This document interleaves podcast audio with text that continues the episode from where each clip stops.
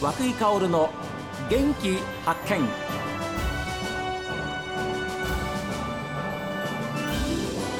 おはようございます和久井薫です和久井薫の元気発見一日の始まりは私が発見した北海道の元気な人と出会っていただきます今週はオホーツク大務町を元気にしようと活動されていらっしゃいます大務町商工会青年部部長の石井圭介さん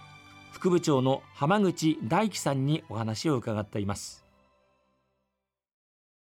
浜口さんも専務さんでいらっしゃいましてお父さんが2代目ですかそうですお。父さんが2代目で、えまあいずれあの浜口さんもそういうふうにあの社長さんとして頑張っていかれるんだと思いますけれども、え、はい。僕ちょっと見ましたら浜口さんのお父様だったのは高校球児だったんですかそうです。はい。あの北見工業だったんですけれども、はい。ええ昭和47年ですかね。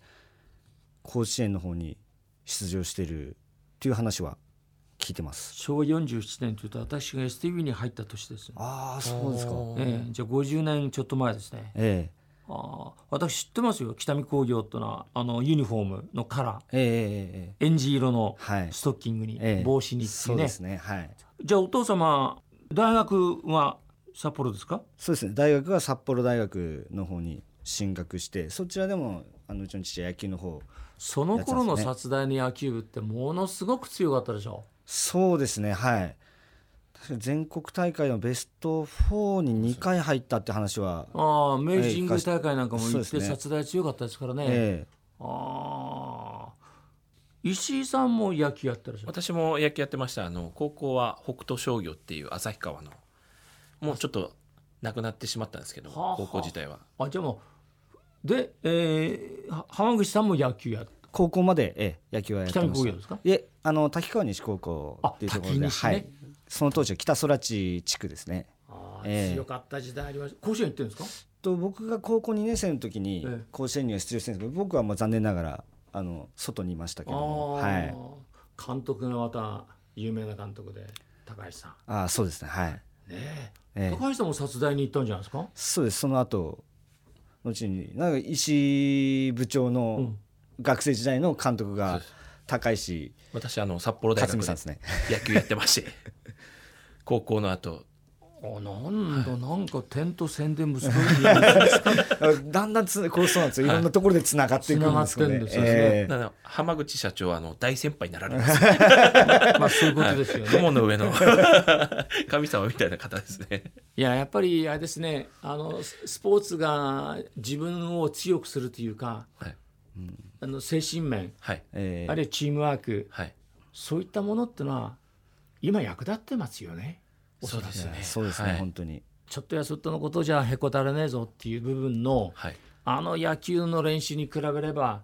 まあそこまで辛くないなっていうようなこともたまにはあるでしょそうですねやっそうぱでりすねありますよね。はい辛い経験してる分はい耐えれることありますう、ねああだかあらそれれ超えてきたしなっていうこと で。そうそうそうそう、ええはい。それは大きいと思います、そうですね。ええ一つ自信をくれるものではありましたよね。ありますよね、え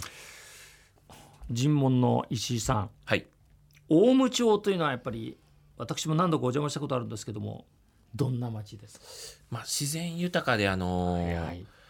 海産物も美味しいですし、はいやっぱりその食べ物っていうのがん非常に恵まれてる町だなっていうふうには私は思いますね。ああもう宝塚ですもんね目の前ねそうですね流氷も来ますし、はいやっぱり流氷開けたらそこからあの海の、まあ、ホタテから始まって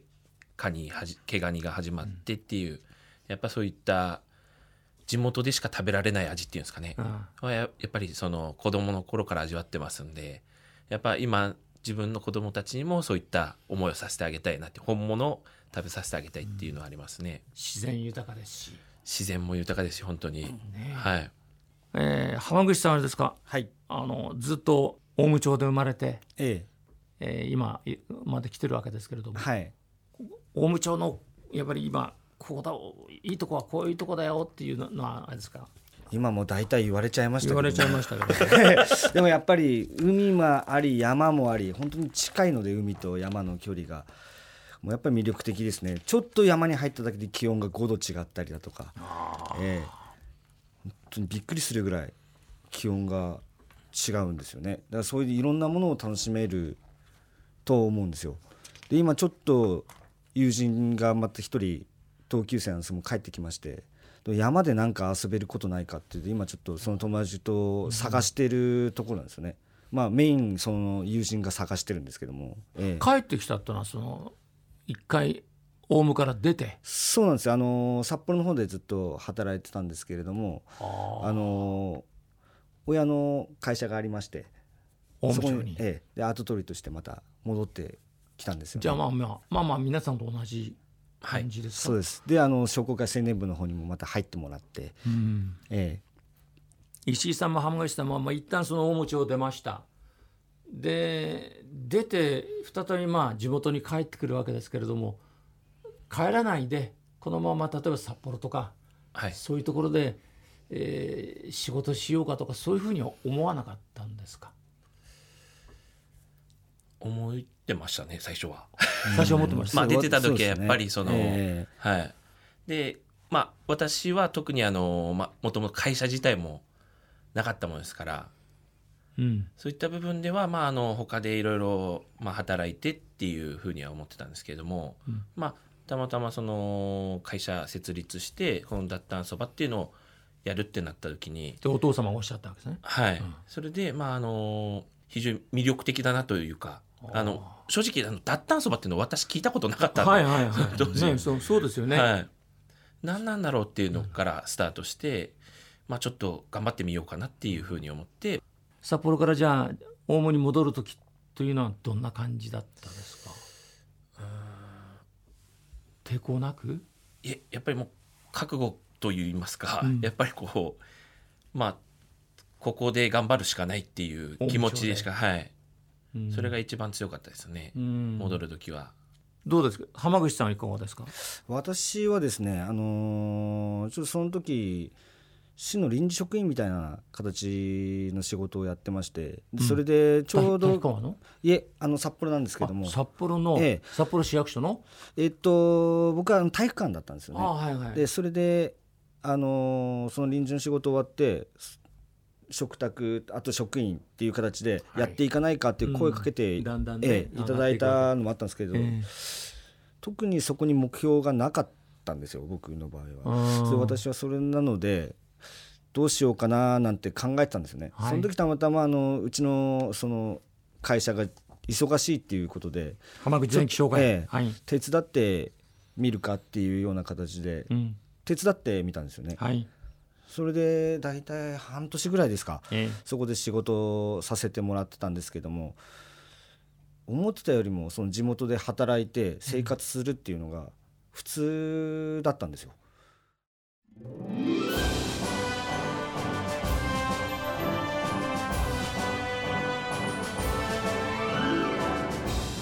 さあ皆さんも番組を聞いての感想はこちらですメール元気アットマーク STV.jp ファックスは0112027290